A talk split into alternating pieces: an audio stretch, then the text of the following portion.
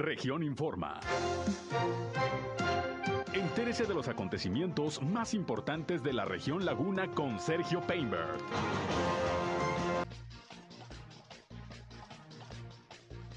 El Cabildo de Torreón realiza sesión solemne por el cuarto informe del alcalde Jorge Cermeño Infante. Aumenta el registro de empleos en la comarca lagunera al cierre del año, informa el Servicio Nacional del Empleo. Viable analizar la posible concesión del CIMAS a la iniciativa privada, afirma el secretario de Vivienda y Ordenamiento Territorial de Coahuila.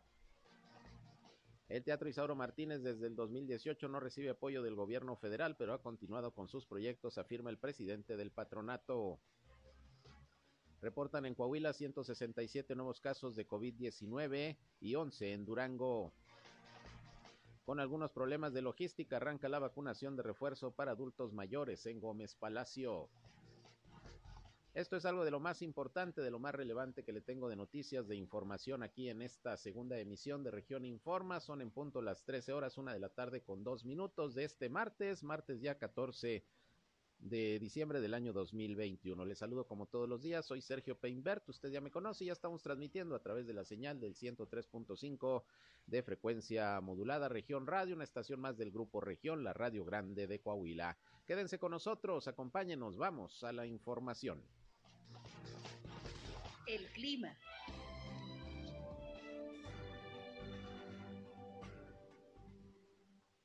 10.5 eh, grados centígrados la temperatura que, se registró hoy por la mañana. El día de ayer tenemos una temperatura máxima de 28 grados centígrados. Vamos a continuar con estas condiciones. Son unas condiciones, cielo principalmente despejado, sin posibilidades de precipitación, sin viento, sin solvanera. El sistema frontal número 14 está disipándose sobre lo que es la frontera eh, noroeste de la, del país, allá por el rumbo de Baja California, de Sonora.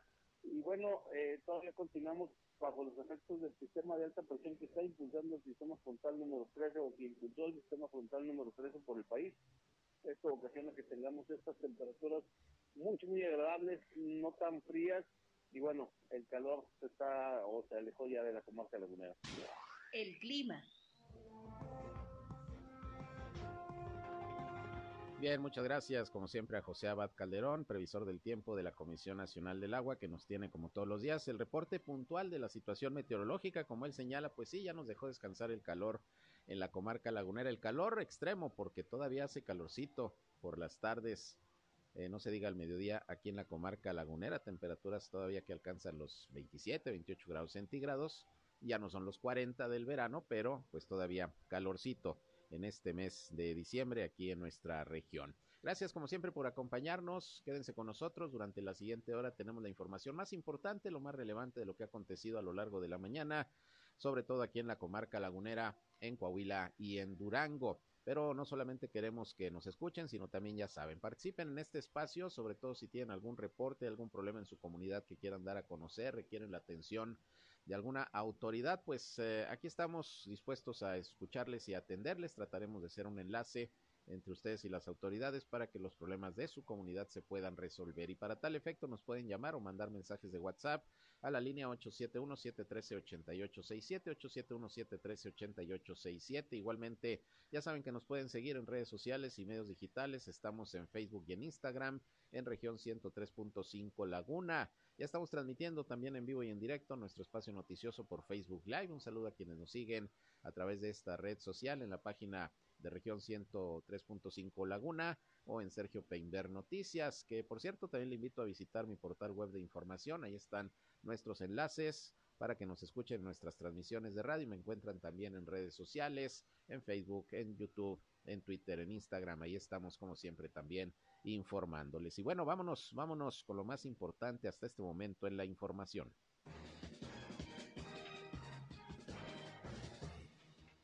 Bien, en principio vámonos con los reportes de las autoridades de salud sobre la situación del COVID-19 en Coahuila y en Durango. Coahuila hoy reporta 167 nuevos casos positivos, ayer solamente 13, pero como le digo, generalmente los lunes aparecen bajo los números porque se atraviesa el fin de semana y se trastoca el registro diario.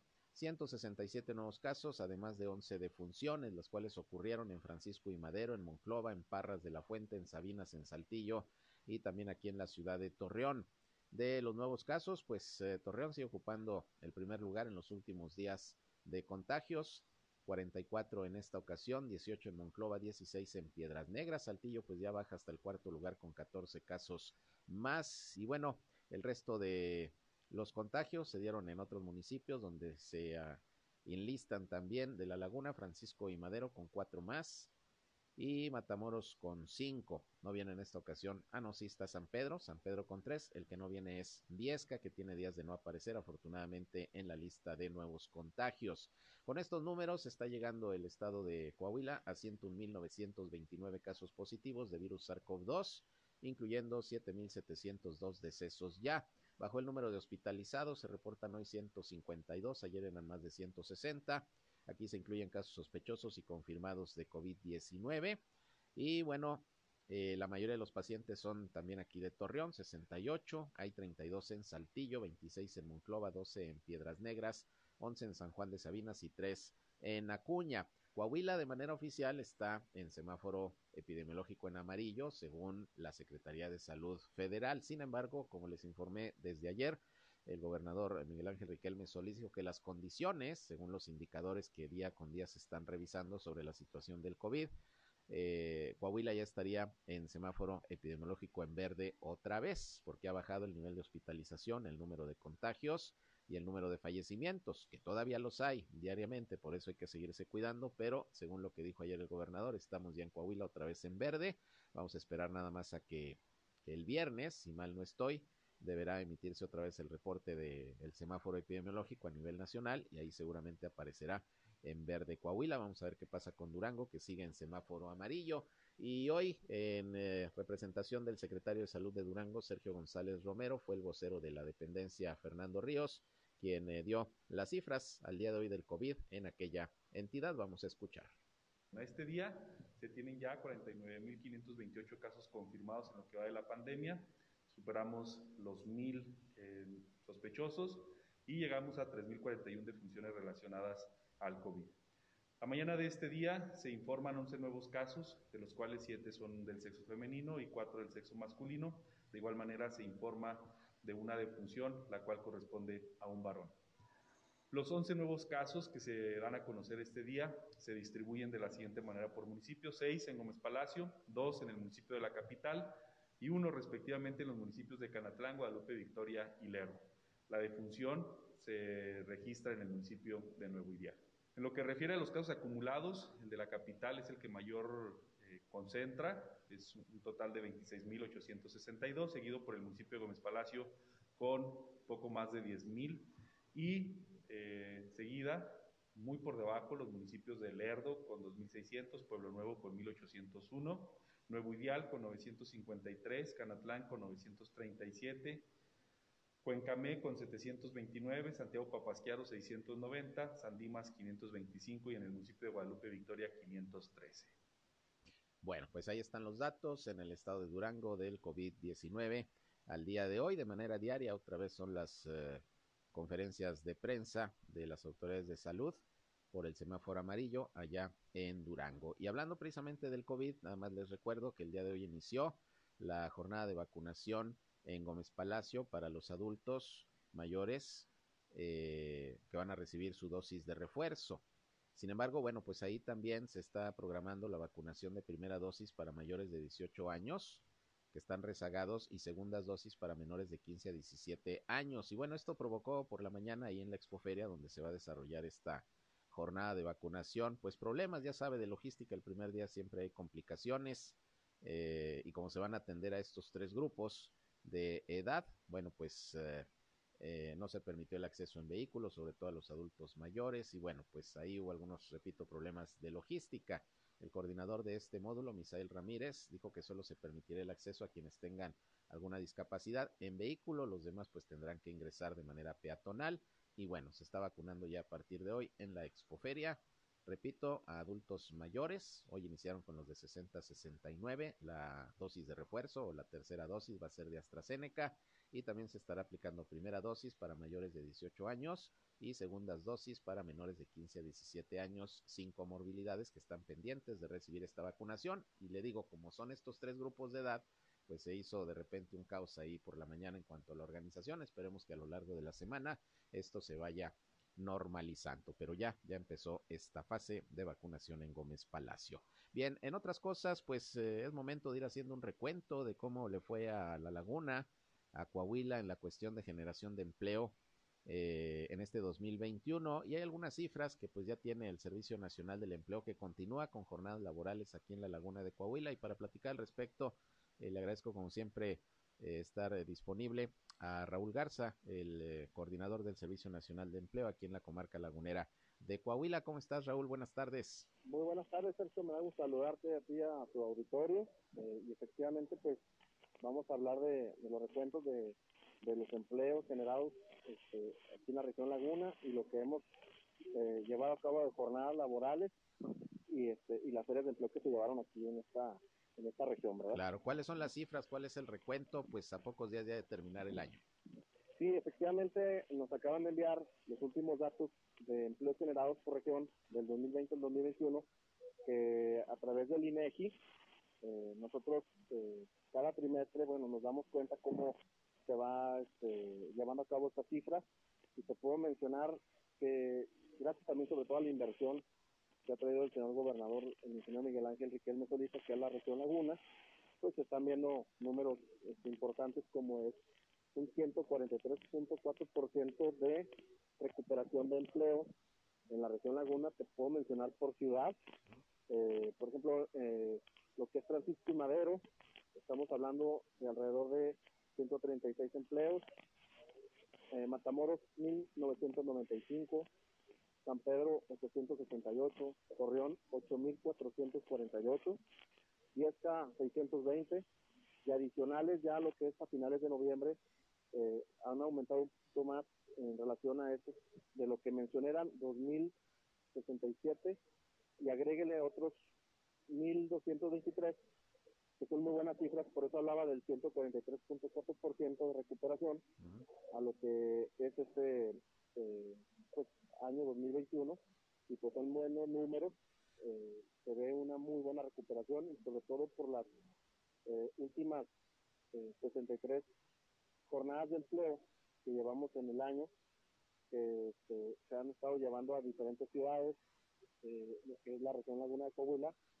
Eh, estuvimos muy, eh, muy activos con, con algunas empresas y cámaras de la región que nos estuvieron apoyando con sus ofertas laborales y que todo esto es eh, pues un esfuerzo en conjunto y sobre todo por toda la inversión que se ha traído aquí a la región Laguna, que ha estado este, dando buenos números y que esperemos que el 2022 sea mucho mejor para este, para todos los laguneros, sobre todo para todos aquellos buscadores de empleo que andan buscando una buena chamba, uh -huh. bien remunerada, va a haber mejores oportunidades cada vez. Y esas son las buenas noticias, Sergio, y sobre todo pues, seguimos nosotros eh, atendiendo al público general. Eh, tendremos guardias ahí en el Servicio Nacional de Empleo, que es la Secretaría del Trabajo Coahuila, ubicado en Zaragoza, 148 del Sur, esquina con Matamoros. Eh, teléfonos eh, son el 87 17 11 15 81 y terminación 82, así como nuestro correo eh, electrónico que es snl minúsculas torreón arroba hotmail.com uh -huh. Y nuestro nuestra página de Facebook que tenemos para quien desee mandar currículum también a través de, Messenger o, inbox que es Servicio Nacional de Empleo Región Laguna. Estamos siempre a la orden Claro, aquí lo importante, y bueno, las cifras, incluso alguna, algunas otras instancias del Estado las han dado a conocer, no solamente se recuperaron los empleos que se perdieron lamentablemente durante la pandemia, sino que ya hay, incluso lo decía el mismo gobernador, un 40% más de empleos generados eh, en lo que va de este año, es decir, una recuperación económica importante, y esto pues lo han visto reflejado ustedes también. Eh, eh, Raúl, pues con el trabajo diario de estar ofertando vacantes, ¿no? Las empresas ahí comunicándoles, queremos trabajadores, vamos a organizar las jornadas, es decir, ustedes fueron eh, ahora sí que testigos de cómo poco a poco se fue eh, dando la reactivación y sobre todo eh, la posibilidad de más personas de poder contratarse, ¿no? Claro, y, bueno, si vamos a diferenciar del 2020, que fue el año pandemia, a este año que estamos cerrando, pues sí, efectivamente sería una, una gran recuperación acelerada y que pues, esperemos que haya todavía mucho más oportunidades con las nuevas inversiones que vienen y que este, con estos buenos números efectivamente se habla de un 40% de todavía más de recuperación y, este, y que esperemos que, que haya cada vez mejores oportunidades, sobre todo para los egresados eh, jóvenes o que hayan ya egresado eh, anteriormente, pero que, se quieren trabajar aquí en la laguna, que es lo importante, que haya chamba para todos. De, estamos hablando de personas eh, y empresas que tienen eh, pues esa inclusión social también para personas adultos mayores y sobre todo las personas que tengan alguna discapacidad, que también hay oportunidades para todos y que eso, es, eso se traduce en un gran esfuerzo para, para la región. Claro, entonces me dices que van a continuar todavía las jornadas este año, ¿todavía tienen alguna? Toda esta semana vamos a estar este, eh, con algunas de las empresas que nos están pidiendo el espacio ahí en nuestras oficinas de Zaragoza y Matamoros, uh -huh. que van y recaban currículum eh, en el área operativa, técnica y profesional eh, toda esta semana. Y ya este, después del 21, nosotros seguiremos abriendo eh, bolsa de trabajo para quien desee llevar currículum eh, o alguna solicitud campo, se lo vamos a recibir, vamos a tener guardias, nada más los días 25 y primero de enero pues va a estar cerrado. Muy bien, así que no, no suspenden labores en el Servicio Nacional del Empleo. Y es importante porque de hecho muchas empresas en esta temporada requieren de personal eventual, ¿no? Efectivamente, pero como nosotros traemos este, la cuestión formal, eh, donde hablamos de prestaciones, INS, Infonavit, etcétera, eh, y algunas de las cuestiones que dan las empresas, nosotros nos vamos directamente por esa, por esa formalidad de esos empleos y este y nosotros tenemos que pues, solicitar una, eh, una, una serie de documentos que nos llevan las empresas para para hacer la oferta laboral que nos piden cada una de ellas. Muy bien, pues estamos atentos entonces a cómo va cerrando el año con estas eh, jornadas y pues que en el 2022 pues todavía haya mejores noticias en la cuestión eh, de reactivación económica y obviamente de la generación de empleos que se requiere aquí en la comarca lagunera. Pues nada más eh, repítenos eh, Raúl, ¿dónde está el Servicio Nacional del Empleo? ¿Cómo se pueden acercar las personas que andan buscando chamba y las empresas que pues a través de ustedes pueden lograr contrataciones? Claro, es calle Zaragoza, 148 Sur, esquina con Matamoros, en la ciudad de Torreón, en el centro de Torreón. Y estamos eh, eh, a sus órdenes en el teléfono 7717 111571 y terminación 82. Muy bien, pues ahí está la información. Buenas noticias, sin duda, por la generación de empleos este año todavía complicado. Y bueno, pues quien desee encontrar chamba, ya saben que hay una bolsa de trabajo y constantemente hay eh, disposición de vacantes en el Servicio Nacional del Empleo. Raúl, pues muchas gracias por la información, como siempre, y a lo largo del año que nos estuviste informando de cada actividad que tuvieron eh, ahí en, en, la oficina que, que, encabezas.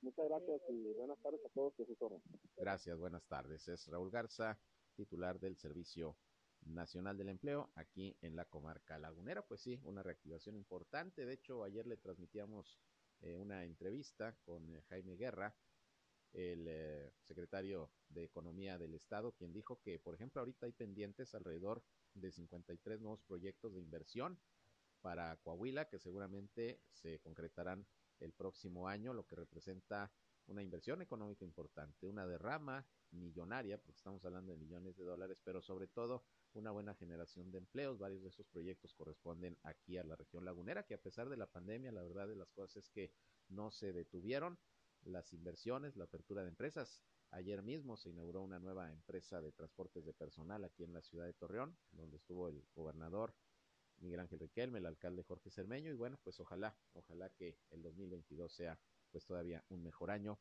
en materia de reactivación. Y dependerá de todos nosotros de seguirnos cuidando, de vacunarnos, de respetar los protocolos sanitarios y de seguir luchando con, contra esta pandemia que sigue viva, que sigue eh, vigente, ya en menor proporción, pero pues de todas maneras el llamado es a seguirnos, a seguirnos cuidando. Vámonos a una pausa, regresamos con más información. Les reitero la invitación para comunicarse con nosotros al 871-713-8867. Volvemos.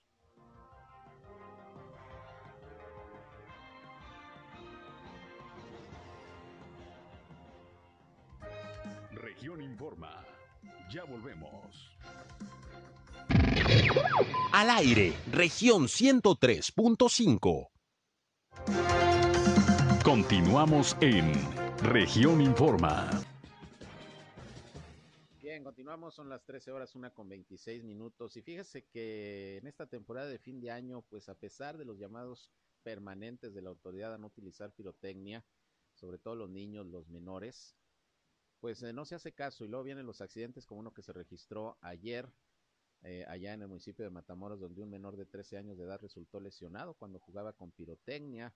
Un petardo le explotó en la mano izquierda. Esto fue ahí en la colonia El Galeme. El pequeño se encontraba tornando cohetes afuera de su domicilio cuando uno le explotó en la mano y bueno, tuvo que ser trasladado al Hospital General de Torreón, pues para su atención inmediata. Y bueno, sabemos que la autoridad pues siempre está pendiente en esta temporada sobre este tema. Y tengo la línea telefónica precisamente a Alfonso Mijares, director de Protección Civil aquí en Torreón, pues para que nos comente qué medidas y qué recomendaciones pues para evitar este tipo de accidentes con la pirotecnia. ¿Cómo estás, Alfonso? Gracias como siempre por contestarnos la llamada.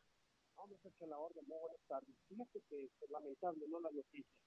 A pesar de que la pirotecnia es un tema o es facultad del gobierno federal, nosotros ayudamos con ellos en, la, en lo que son las inspecciones y, y en los operativos para estas épocas, no nada más en la navideña, sino también para el 15 de septiembre, se usan las pirotecnias. Pero sí, efectivamente, ahí tenemos varias medidas preventivas para su uso. Número uno, pues tratar de no adquirir esta pirotecnia, ¿no?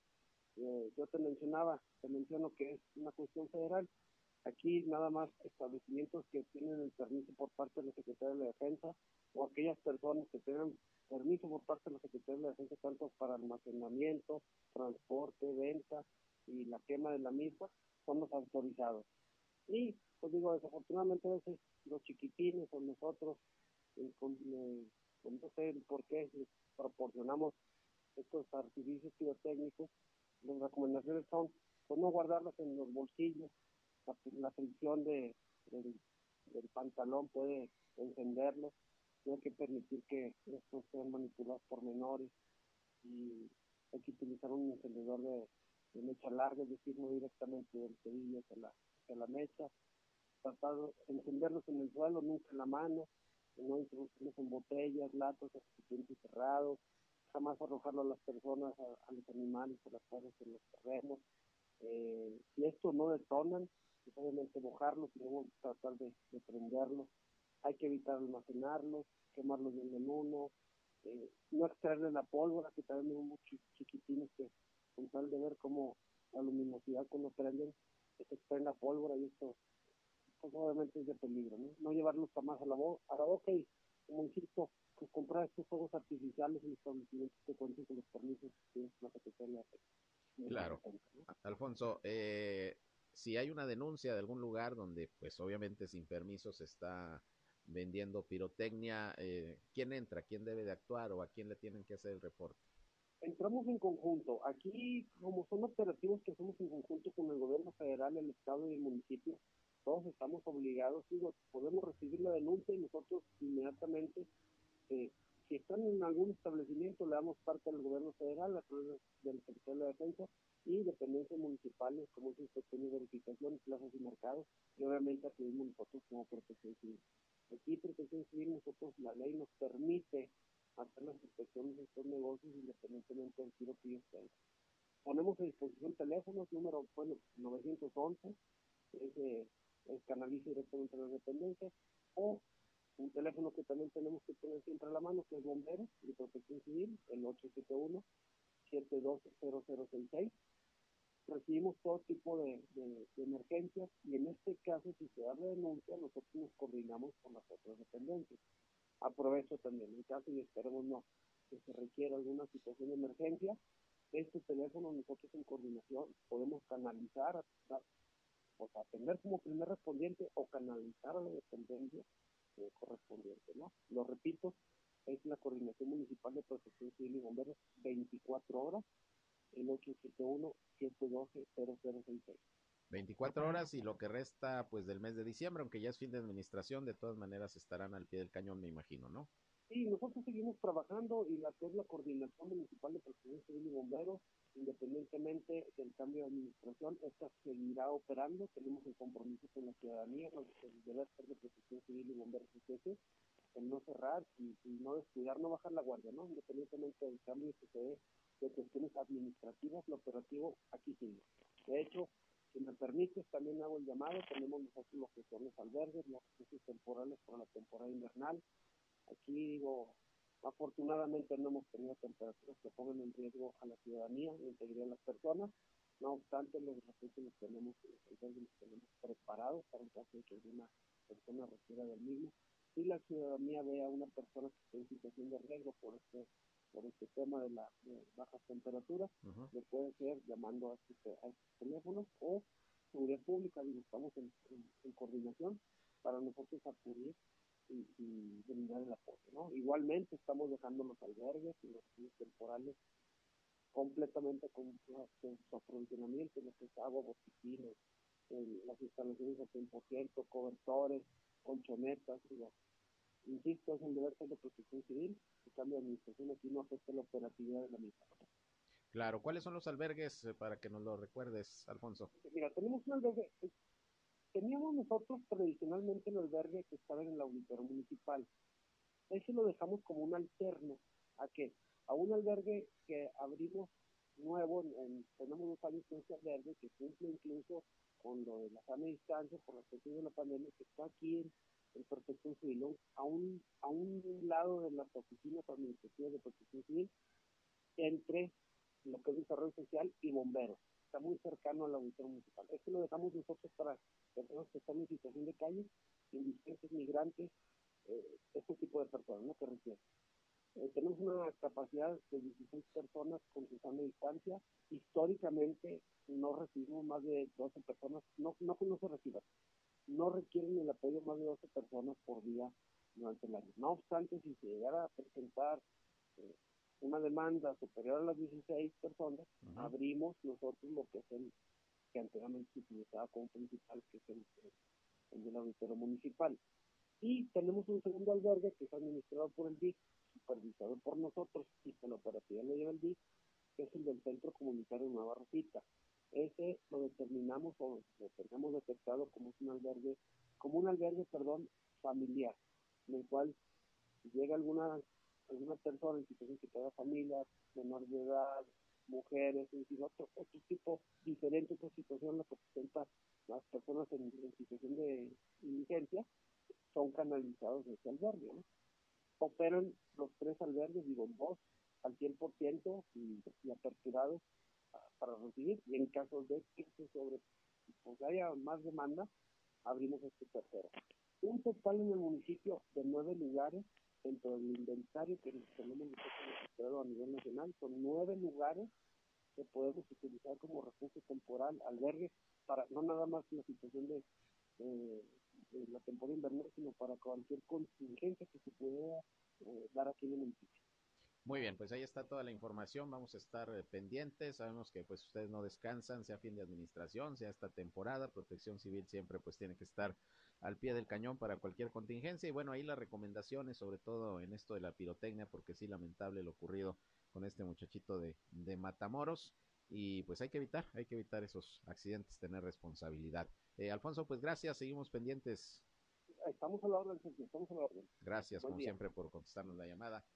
Buenas tardes. Es Alfonso Mijares, quien es el director de Protección Civil en el municipio de Torreón. Y hablando del municipio de Torreón, bueno, pues le decía que esta mañana hubo eh, sesión solemne de Cabildo ahí en el edificio municipal, el edificio de la presidencia, en donde el alcalde Jorge Cermeño pues entregó su cuarto y último informe de gobierno. Ahí emitió un mensaje pues similar a lo que ya nos había dicho a los medios de comunicación en días anteriores, que se encuentra pues satisfecho con lo logrado eh, por su administración. Dijo que a pesar de las eh, críticas que algunos sectores lanzaron, bueno, pues hizo lo mejor posible por rescatar los espacios públicos, por llevar a cabo mejoramiento de la seguridad con inversiones importantes. Destacó el hecho de haber eh, construido su administración la nueva guardería, un gimnasio, haber reabierto la academia de policía en el caso de seguridad la introducción de drenaje pluvial, de colectores,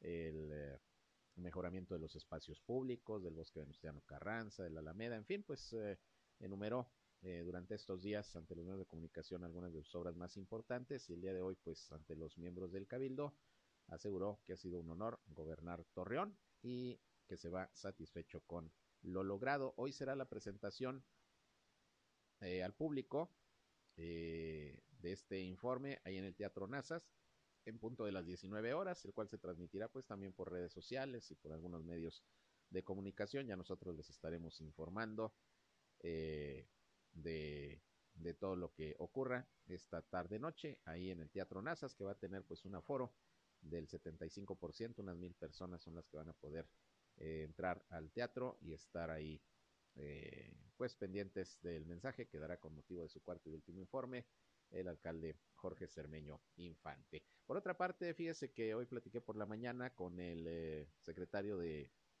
Vivienda y Desarrollo Territorial eh, y Urbano del Estado de Coahuila, el licenciado Enrique Martínez y Morales. Y bueno, nos hablaba de que, bueno, para el próximo año hay varios eh, planes relacionados con el mejoramiento de los sistemas de agua, sobre todo los que dependen del Estado, como es el caso, por ejemplo, aquí del CIMAS rural. Y bueno, le pedía su opinión sobre, pues, eh, algunos pronunciamientos que ha habido de funcionarios del Estado, incluso del propio eh, titular de la Comisión Estatal de Aguas y Saneamiento, Antonio Nerio, respecto a que pues para tratar de salvar la situación que enfrentan muy difícil en términos técnicos y financieros los organismos operadores de agua, qué tan factible sería pensar en una eh, no privatización, pero sí en concesionar el servicio a la iniciativa privada, como desde hace muchos años se hizo en Saltillo y que según las propias autoridades dicen que ha funcionado muy bien. Le pregunté qué opinaría en caso de que se pudiera valorar esto para el CIMAS eh, Torreón, una posible concesión a la iniciativa privada, que no es un tema nuevo, que desde hace muchos años se ha hablado del mismo, pero se ha mantenido el organismo eh, pues eh, en manos de, de, la administración municipal como organismo descentralizado, pero finalmente del municipio. Y bueno, pues dice el secretario que es viable ir pensando en una posibilidad de esta naturaleza, repito, sobre todo para eh, que puedan los organismos operadores de agua potable, como el CIMAS, solventar los problemas que actualmente tienen, repito, en materia técnica y en materia financiera. Vamos a escuchar lo que dijo Enrique Martínez y Morales al respecto.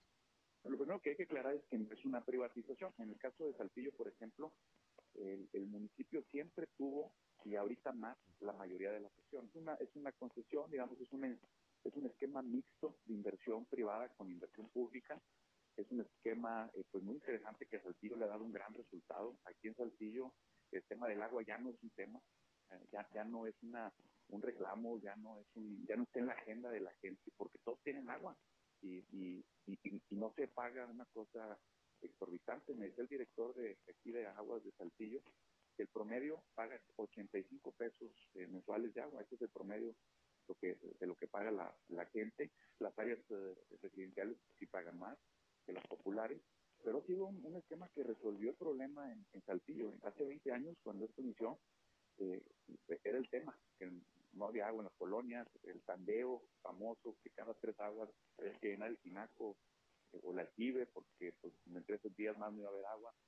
Y después de 20 años, con una ciudad al doble de población, con el mismo flujo en la red, se, se, se, ha, se ha, dado eh, pues, eh, la atención, se, ha surgido la demanda y no ha habido quejas al respecto. Pues bueno, yo creo que podría ser una, una opción a valorarse. La gente paga menos, la gente está más contenta aquí en Saltillo. Entonces, eh, el municipio cada año de las utilidades que le genera la empresa va contando más regiones. Entonces ahorita ya tiene una gran participación. Pues bueno, pues sería algo de valorarse. Yo sí lo metería en la, en la agenda para, para, bueno, pues que se socialice, hagamos foros de consultas y, creo que puede ser una opción para solucionar el problema. Bueno, pues ahí tienen ustedes la propuesta.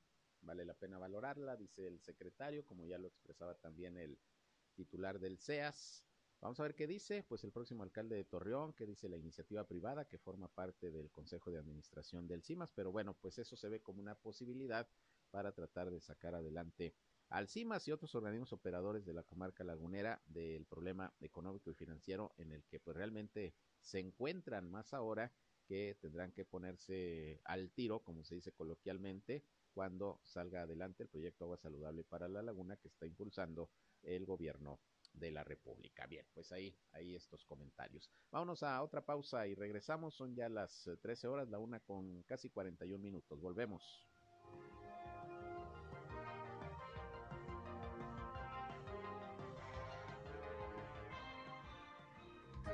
En un momento regresamos a Región Informa.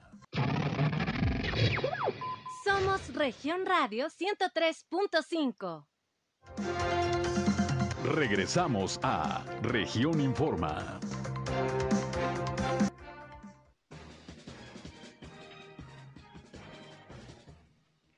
Bien, eh, continuamos, son las 13 horas ya, la una con 45 minutos.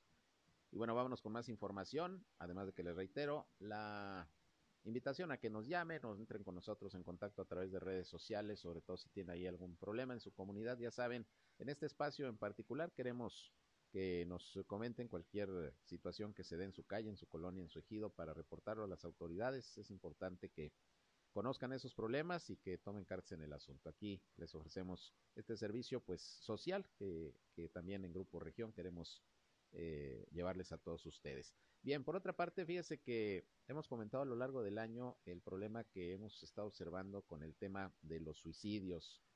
No hemos sacado la cuenta, nos vamos a dar la tarea de, de verificar cuántos suicidios se dieron este año en la laguna de, de Coahuila y de Durango, porque fueron bastantes. Yo recuerdo la última cifra que nos dio la Dirección de Seguridad Pública Municipal, por ejemplo, de Gómez Palacio, a través de la Unidad de Atención a, a Violencia Intrafamiliar.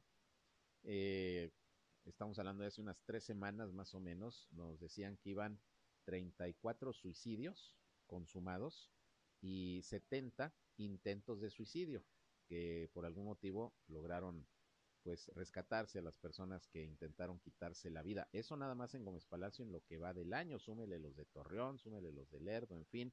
Entonces una situación complicada, muchos de los suicidios tienen que ver con problemas económicos, problemas de pareja, depresiones muy fuertes, con alcoholismo, con drogadicción y una moda que se ha estado utilizando por los presuntos suicidas o quienes de plano se han quitado la vida ha sido pues lanzarse de puentes peatonales o de puentes vehiculares o de ahorcarse en sus domicilios y lamentablemente muchos de los suicidios son en personas muy jóvenes, muy jovencitas. Recuerdo hace unos días apenas una jovencita, una niña de 13 años se quitó la vida en su casa en Gómez Palacio. Entonces, algo se va a tener que hacer. Y precisamente eh, el gobierno del estado de Durango, a través de lo que es el Instituto de Salud Mental, está dando a conocer que con el fin de ofrecer herramientas que promueven la educación y la sensibilización sobre la prevención del suicidio entre la, entre la población, la Secretaría de Salud del Estado, junto con este instituto, pone a disposición de los padres de familia y docentes la guía ABC de la prevención del suicidio. Esto es importante, a ver si luego platicamos con la titular del instituto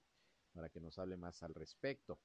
Eh, ella es Soledad Ruiz Canán, a ver si, si luego la contactamos. El tema es que esta guía está diseñada para abordar el tema del suicidio desde un punto de vista accesible para las personas, combatiendo sobre todo la desinformación, que en estos casos también se da. Y al no haber a veces instancias eh, propias que puedan atender estos temas, centros de salud mental, eh, en fin, pues se viene la desinformación y este material cuenta con un diseño atractivo, lleno de colores y es de comprensión sencilla. Según la información, entre los temas que aborda el ABC de la prevención del suicidio destacan medidas preventivas, mitos comunes sobre el suicidio, factores de riesgo y protectores, líneas de acción ante personas con dolor emocional, señales de alarma, grupos vulnerables, entre otros. Dentro de esta publicación del ISMED, del Instituto de Salud Mental de Durango, se incluye un directorio también institucional con los distintos lugares públicos en la entidad que brindan atención en salud mental y de esta manera se fomenta la búsqueda de ayuda profesional y que el lector conozca las unidades a las que puede recurrir en caso de necesitar atención profesional y bueno, viene una liga para que usted pueda solicitar esta guía sin costo alguno.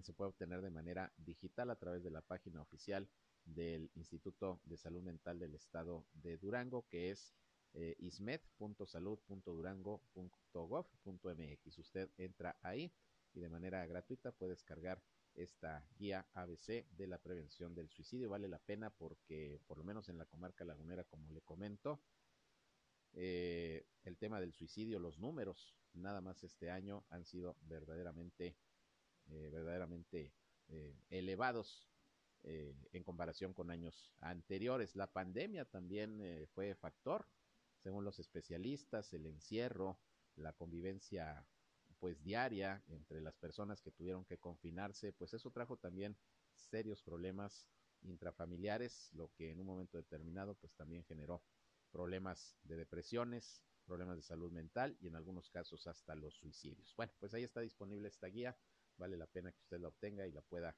y la pueda eh, consultar si se encuentra en una situación de una persona que pueda estar mostrando eh, síntomas de depresión y de de intenciones suicidas. Bueno, pues ahí está, esta información es importante. Por otra parte, pues los accidentes viales de todos los días, déjeme decirle que hoy un carrito de venta de alimentos se desprendió del vehículo que lo remolcaba y se impactó contra la fachada de una farmacia. Esto ocurrió en la colonia La Merced 2, aquí en Torreón, también derribó un teléfono público. El accidente ocurrió poco después de las 10 de la mañana en el cruce de Calzada División del Norte y calle Imbabura. Ahí en la colonia La Merced 2, los primeros peritajes indican que una camioneta de la marca Ford modelo antiguo, transportaba este puesto móvil y circulaba de sur a norte por la calzada División del Norte y al llegar a la eh, intersección que les menciono, el remolque se desprendió del vehículo y se proyectó a la banqueta y chocó con la cortina metálica de un negocio y derribó un teléfono de monedas. Afortunadamente, bueno, pues no hay lesionados, no hay daños eh, eh, personales, eso ya es positivo, pero bueno, pues hay que tener mayor seguridad, sobre todo cuando se transportan este tipo de, de vehículos eh, que van arrastrando pues algún carrito o algún algún otro otro armatoste que sirven sobre todo para vender algún artículo o producto de manera de manera pública. Bueno, pues este accidente el día de ayer hubo varios que le comenté de motociclistas, tres accidentes nada más el día de ayer de motociclistas. Afortunadamente, bueno, pues los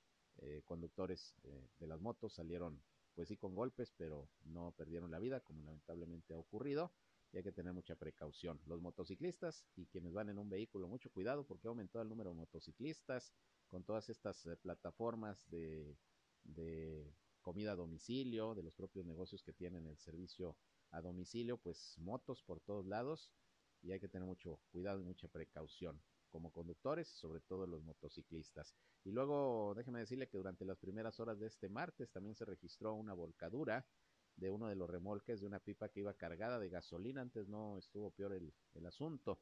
Este accidente ocurrió en la carretera Saltillo-Torreón, ya cerca de Parras de la Fuente. Los hechos, según informan las autoridades, se registraron a las 6 de la mañana aproximadamente a la altura del kilómetro 157 más 100 en el tramo La Esperanza La Cuchilla. Se trata de un contenedor eh, propiedad de la empresa Autotransportes PM con capacidad de 31 mil litros con placas de circulación del Servicio Público Federal. Según las fuentes de seguridad, informaron que el remolque se desprendió del tracto camión y terminó volcado sobre un costado derecho eh, de la cinta asfáltica. El operador afortunadamente detuvo la marcha, dio aviso a las autoridades y bueno, transportaba gasolina. Repito, afortunadamente no pasó a mayores. Este accidente hoy por la madrugada ahí en la Torreón Saltillo. Accidente de, un tráiler, que bueno, ya se investiga a ver qué fue lo que ocurrió. Hay que manejar con precaución también si usted va a salir de, de vacaciones, va a salir de la comarca lagunera en vehículo, revíselo bien, cuídese, maneje con precaución y bueno, pues ya sabe que la idea es regresar, regresar con bien. Por otra parte, el gobierno del estado de Coahuila informó a través de la Secretaría del Trabajo que pone al servicio de los trabajadores que se sientan vulnerados en sus derechos la asistencia legal gratuita para las Procuradurías del Trabajo ubicadas en las regiones de Coahuila. La titular de la dependencia, Nasira Sogbi, recordó que el 20 de diciembre es la fecha límite marcada por la ley para que los patrones cumplan con el pago de los aguinaldos y si no es así, bueno, se puede interponer la queja ante la Secretaría del Trabajo y las Procuradurías respectivas. Nasira Sogbi mencionó que la Procuraduría del Trabajo a cargo de Ricardo Fraustro estará muy atenta durante este mes para recibir las quejas que se presenten por parte de trabajadores a los que no se les cumpla con este derecho laboral. Añadió que en Coahuila la formalidad laboral es la más alta en el país, lo que ayuda a tener un mayor cumplimiento de este derecho de los trabajadores, además de otras prestaciones adicionales que muchos de los patrones otorgan a los mismos. La funcionaria mencionó que han sido mínimas las quejas que el año pasado se generaron por el pago extemporáneo del aguinaldo y que fueron resueltas todas las quejas por medio de la conciliación y el acuerdo. Así que si usted no le pagan a más tardar el 20 de diciembre el aguinaldo, que es lo que marca la ley, pues puede interponer su queja ante la Secretaría del Trabajo de Coahuila y las Procuradurías del Trabajo, pues para que se atienda y se cumpla con este derecho laboral, que bueno, tenemos entendido, y así lo han dicho sobre todo dirigentes empresariales, que los aguinaldos, pues eh, aún con todo, pandemia, problemas económicos, apenas una eh, reactivación que se está dando, se tiene que cumplir con el pago de los aguinaldos, por lo menos es lo que nos han dicho aquí en la comarca lagunera y bueno, se pone al servicio de ustedes un teléfono, un 01800, bueno, ya no va el 01, es 800 822